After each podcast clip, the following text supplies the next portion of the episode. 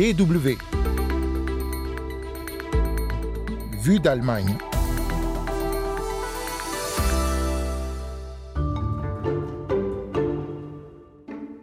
Une réunion secrète, un plan de remigration pour expulser des millions d'étrangers et immigrés non intégrés. Les révélations du collectif de recherche correctif la semaine dernière ont déclenché une nouvelle vague d'indignation contre l'extrême droite en Allemagne.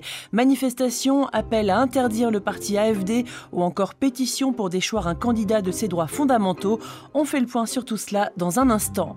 En deuxième partie de ce magazine, plus léger, on vous emmène boire un coup à Montréal, mais attention, mieux vaut y aller avec un porte-monnaie bien rempli car le pourboire est une tradition avec laquelle on ne plaisante pas.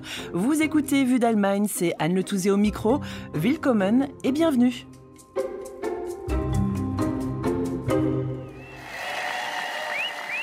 Des dizaines de milliers de personnes dans les rues de Potsdam, Rostock, Essen, Leipzig et bien d'autres villes encore. Les rassemblements ne faiblissent pas depuis les révélations du collectif d'investigation corrective au sujet d'une réunion secrète de l'extrême droite en novembre. Une réunion qui s'est tenue en petit comité dans un hôtel de Potsdam pour discuter d'un plan d'expulsion massif. Pour cette manifestante venue au rassemblement de Potsdam dimanche dernier, il est plus important que jamais de faire front contre l'extrême droite. À Potsdam, nous devons montrer nos couleurs contre ce qui s'est passé dans notre ville. Nous devons envoyer un signal fort pour montrer que nous sommes plus nombreux. Nous sommes la majorité démocratique et notre voix est plus forte que celle de l'extrême droite à Potsdam. Parmi les participants de la réunion dont la révélation mobilise des foules, des personnalités de haut rang du parti d'extrême droite AFD, des néo-nazis confirmés ou encore des entrepreneurs aux moyens financiers importants. Et un thème dominant dans les discussions, la remigration.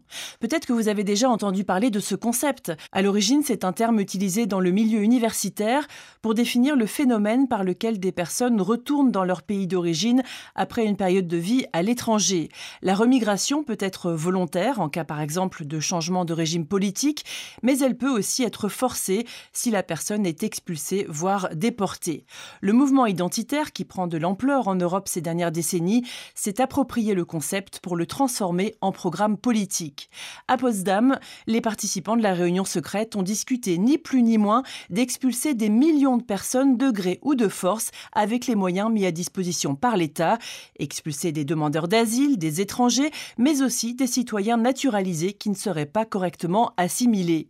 Le plan évoque même, sans le nommer, un pays modèle en Afrique du Nord où pourraient être envoyés jusqu'à 2 millions de personnes, y compris ceux qui aident les réfugiés.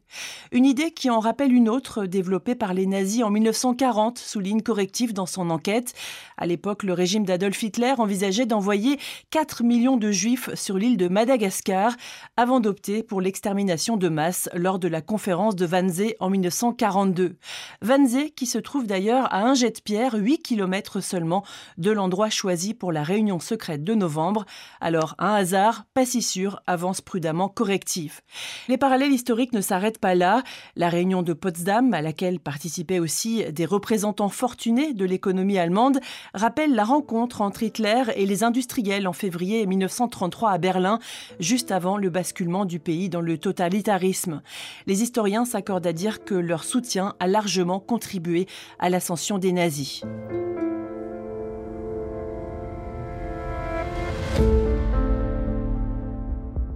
Depuis les révélations de corrective, les appels se multiplient pour faire interdire le parti AFD. Ce dernier ne cesse de grimper dans les sondages en pleine année électorale dans plusieurs Bundesländer, malgré sa classification comme formation d'extrême droite confirmée et sa mise sous surveillance renforcée dans plusieurs régions. On en avait parlé dans Vue d'Allemagne en décembre.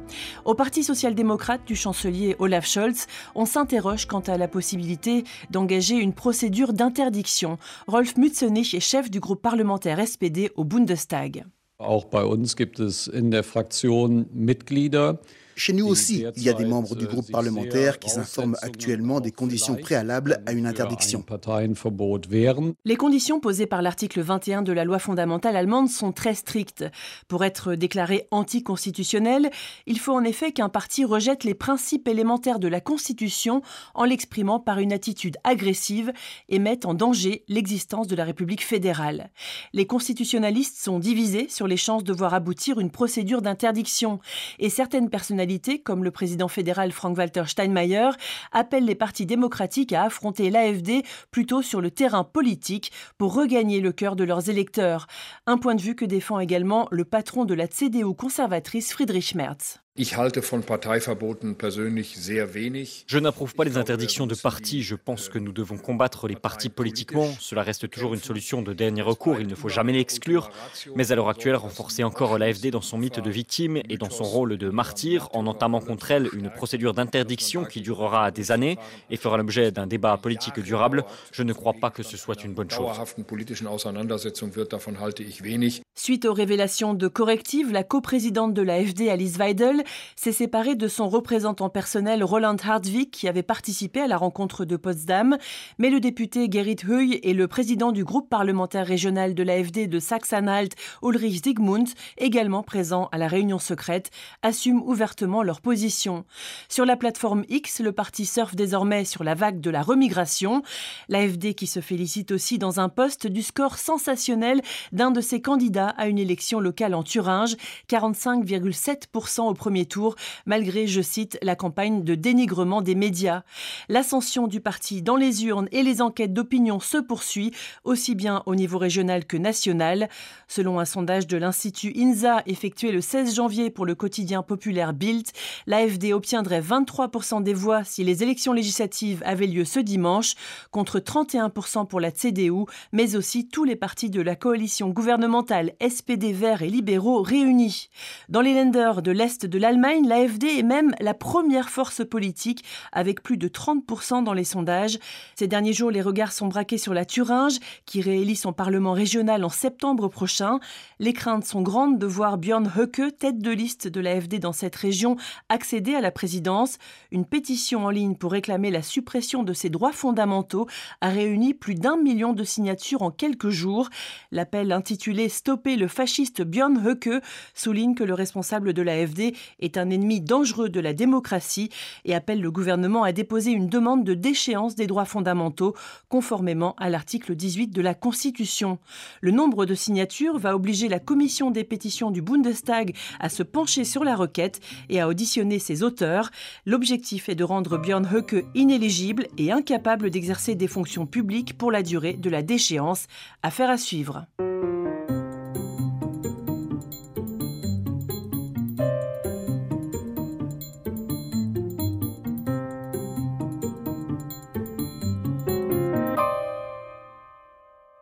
D'Allemagne, deuxième partie, et comme promis, on part maintenant pour le Canada.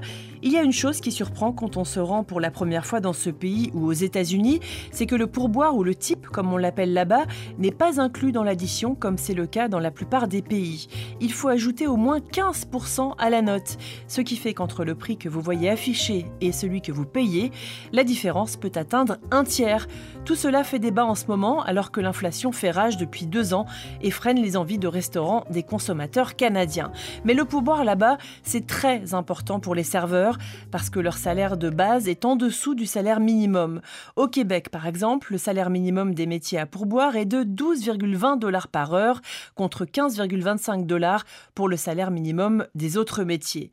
C'est-à-dire que l'État considère que les serveurs reçoivent un pourboire suffisant pour compenser. Vous allez voir qu'en plus de devoir nous faire sortir la calculette, de plus en plus, le pourboire divise au Canada. C'est un reportage en immersion d'Alexis Gacon. On se retrouve aujourd'hui dans un bar-resto de la rue Saint-Denis à Montréal. Et dans ces endroits, eh bien, à part si vous êtes très déçu du service, vous devez ajouter au moins 15% de votre addition au total. Donc imaginons là les clients à côté de moi qui boivent euh, donc deux bières depuis tout à l'heure. Ça va leur coûter à peu près 18 dollars canadiens, l'équivalent de 12 euros. Eh bien, ils vont devoir donner au moins 14 euros. Sinon, ils risquent de se faire envoyer balader par le, serveur parce qu'ici, le salaire minimum des serveurs de base est en dessous du salaire minimum des autres emplois. On sort du bar qui était un petit peu bruyant pour euh, discuter, pour boire avec Julia et Joël qui euh, viennent de terminer leur journée de travail. Elles vont nous expliquer euh, un petit peu plus en détail comment ça fonctionne. ça tombe bien, elles ont souvent à l'expliquer aux touristes qui viennent à Montréal. Genre la base, c'est que 15% c'est le minimum de pourboire que tu devrais laisser dans un restaurant parce que le service n'est pas inclus dans le prix. Moi, ça, m'est arrivé très souvent que, après avoir reçu 0 de pourboire, moi, c'est mon salaire, le pourboire. Fait que je vais voir la table puis je leur dis, hey, c'est pas inclus. Et il y a des gens, il y a des gens qui réagissent vraiment bien, comme il y a des gens qui réagissent vraiment mal, qui vont nous dire genre ah mais c'est quoi ce système, genre c'est pas moi qui devrais payer ton salaire, c'est vraiment ridicule. C'est sûr que si on donne un mauvais service, ben pas obligé de laisser de pourboire, mais c'est très rare qu'on donne un mauvais service parce que c'est ça notre travail. Et vous, une grande soirée, genre un record que vous avez fait, une très bonne soirée, combien vous aviez gagné de pourboire ici là? Hum, Moi, je pense que mon max ici, ça a été 500. C'est quand même énorme. C'est énorme, ça. Ça arrive jamais, mais c'est, mettons, des soirées d'été. Habituellement, c'est 100 de type. Donc, le pourboire, on l'a compris, ça fait débat chez les touristes qui ne sont pas habitués à en payer obligatoirement, mais aussi parmi les employés d'un même restaurant parce que les cuisiniers, eux, ils n'ont pas accès à ça. Et vous avez entendu, les montants peuvent être élevés, même si ce n'est pas la norme. Ça arrive en tout cas qu'on gagne plusieurs centaines de dollars par soir. Et l'État a décidé que les employés étaient libres de faire ce qu'ils veulent de leur pourboire. Donc, par exemple, si tous les serveurs d'un resto sont d'accord pour partager leur pourboire équitablement, ils peuvent. Si les serveurs veulent partager avec les cuisiniers, ils peuvent aussi, mais ils ne sont pas obligés. Et, et comme c'est pas encadré, chaque restaurant tente de trouver une solution avec les employés qui plaît à tout le monde, ou sinon peut en imposer une implicitement au, moment du recrutement. Ici, comment ça fonctionne, où je travaille, c'est où on travaille en fait, c'est qu'on donne 5% des ventes. Peu importe le nombre de pourboires qu'on a eu, on va donner 5 des ventes de nourriture à la cuisine. Que c'est vraiment basé sur ce qu'eux ils ont fait pendant la journée, ce qu'eux ont. Ben, à quel point ils ont travaillé, puisque les ventes de nourriture, ça va à quel point ils ont travaillé. Mais à d'autres endroits, c'est un shared pot. Fait que c'est genre vraiment tout le pourboire est divisé également à tous les cuisiniers, serveurs, hôtesses, busboys. Puis il y a d'autres endroits où c'est genre euh, certains points, un, système de points. Fait que, mettons, le serveur va avoir un point et sur ce point-là, le cuisinier va avoir la moitié, mettons. C'est quand même complexe, non? Pourquoi on, pourquoi on partage pas tout simplement finalement? Parce que c'est pas le même travail. On doit gérer beaucoup de clients qui sont des fois désagréables. On était sur la rue Saint-Denis tout à l'heure. On va sur un autre axe bien connu de la ville, la rue Sainte-Catherine. C'est une, artère commerciale. On est sous la neige. On s'en va chez Sandro qui a ouvert un café italien sur cette rue. Alors il vient d'Italie, d'ailleurs on s'y croirait hein, dans, ce café-là. Euh, il aime beaucoup de choses de son pays d'adoption, le Canada, mais par contre le pourboire, pas du tout. Ça lui cause des maux de tête, surtout donc euh, avec ses employés, puis aussi en termes de, philosophie finalement, de gestion d'un établissement. Je pense que ça doit être partagé parce que parce que c'est une chose, c'est un travail commun. Je pense que c'est moi je vais manger les chefs métro de sel dans la pâte et je ne vais pas donner les tips, c'est-à-dire que euh, pourquoi s'il va bien manger, la tips va seulement au, service. Et en Italie, ça c'est la chose, c'est mieux. On laisse les cafés et cannolis de Sandro, qui étaient très bons d'ailleurs. Et ce que je voulais vous dire avant qu'on se quitte, c'est que de plus en plus souvent, ce qu'on voit ici, c'est que les restaurateurs configurent leurs machines à carte de crédit pour que désormais, les choix de pourboire apparaissent plus élevés par défaut, de 18 à 22% au choix. Donc si on dit oui, si on ne rentre pas manuellement un pourcentage plus bas, l'addition est encore plus salée, ce qui n'est pas une bonne idée parce que ça peut faire fuir les clients d'après Joël. Mais déjà juste avec l'inflation, il y a moins de gens qui vont au restaurant, il y a moins de gens qui donnent de pourboire, puis ça, ça fait comme un cercle vicieux parce que là, les gens qui travaillent en restaurant ont moins d'argent, ont moins de pourboire, ont moins de paye, puis eux aussi vont aller moins souvent au restaurant. Donc, ça fait comme un grand cercle vicieux de les gens vont de moins en moins au restaurant puis préfèrent faire l'épicerie et manger chez eux. Mais oui, c'est sûr, j'ai vu des endroits où il y a le 18, 20, 22. Puis euh, personnellement, je trouve que c'est pas nécessaire. OK, parfait. Merci à vous. Bonne, journée, bonne soirée. Voilà, après ça, vous le saurez, le pourboire ici, c'est obligatoire, mais vous avez encore un peu de liberté sur le montant que vous souhaitez donner. Alexis Gacon à Montréal pour la Deutsche Welle. Et c'est déjà fini pour Vue d'Allemagne. Merci à toutes et à tous de nous suivre chaque semaine fidèlement. N'hésitez pas à nous faire de la pub et de nous mettre euh, tout plein d'étoiles sur votre appli de podcast préféré pour faire connaître cette émission. La semaine prochaine, vous retrouverez Hugo Flotatalon pour un nouveau numéro. D'ici là, portez-vous bien. Tchuss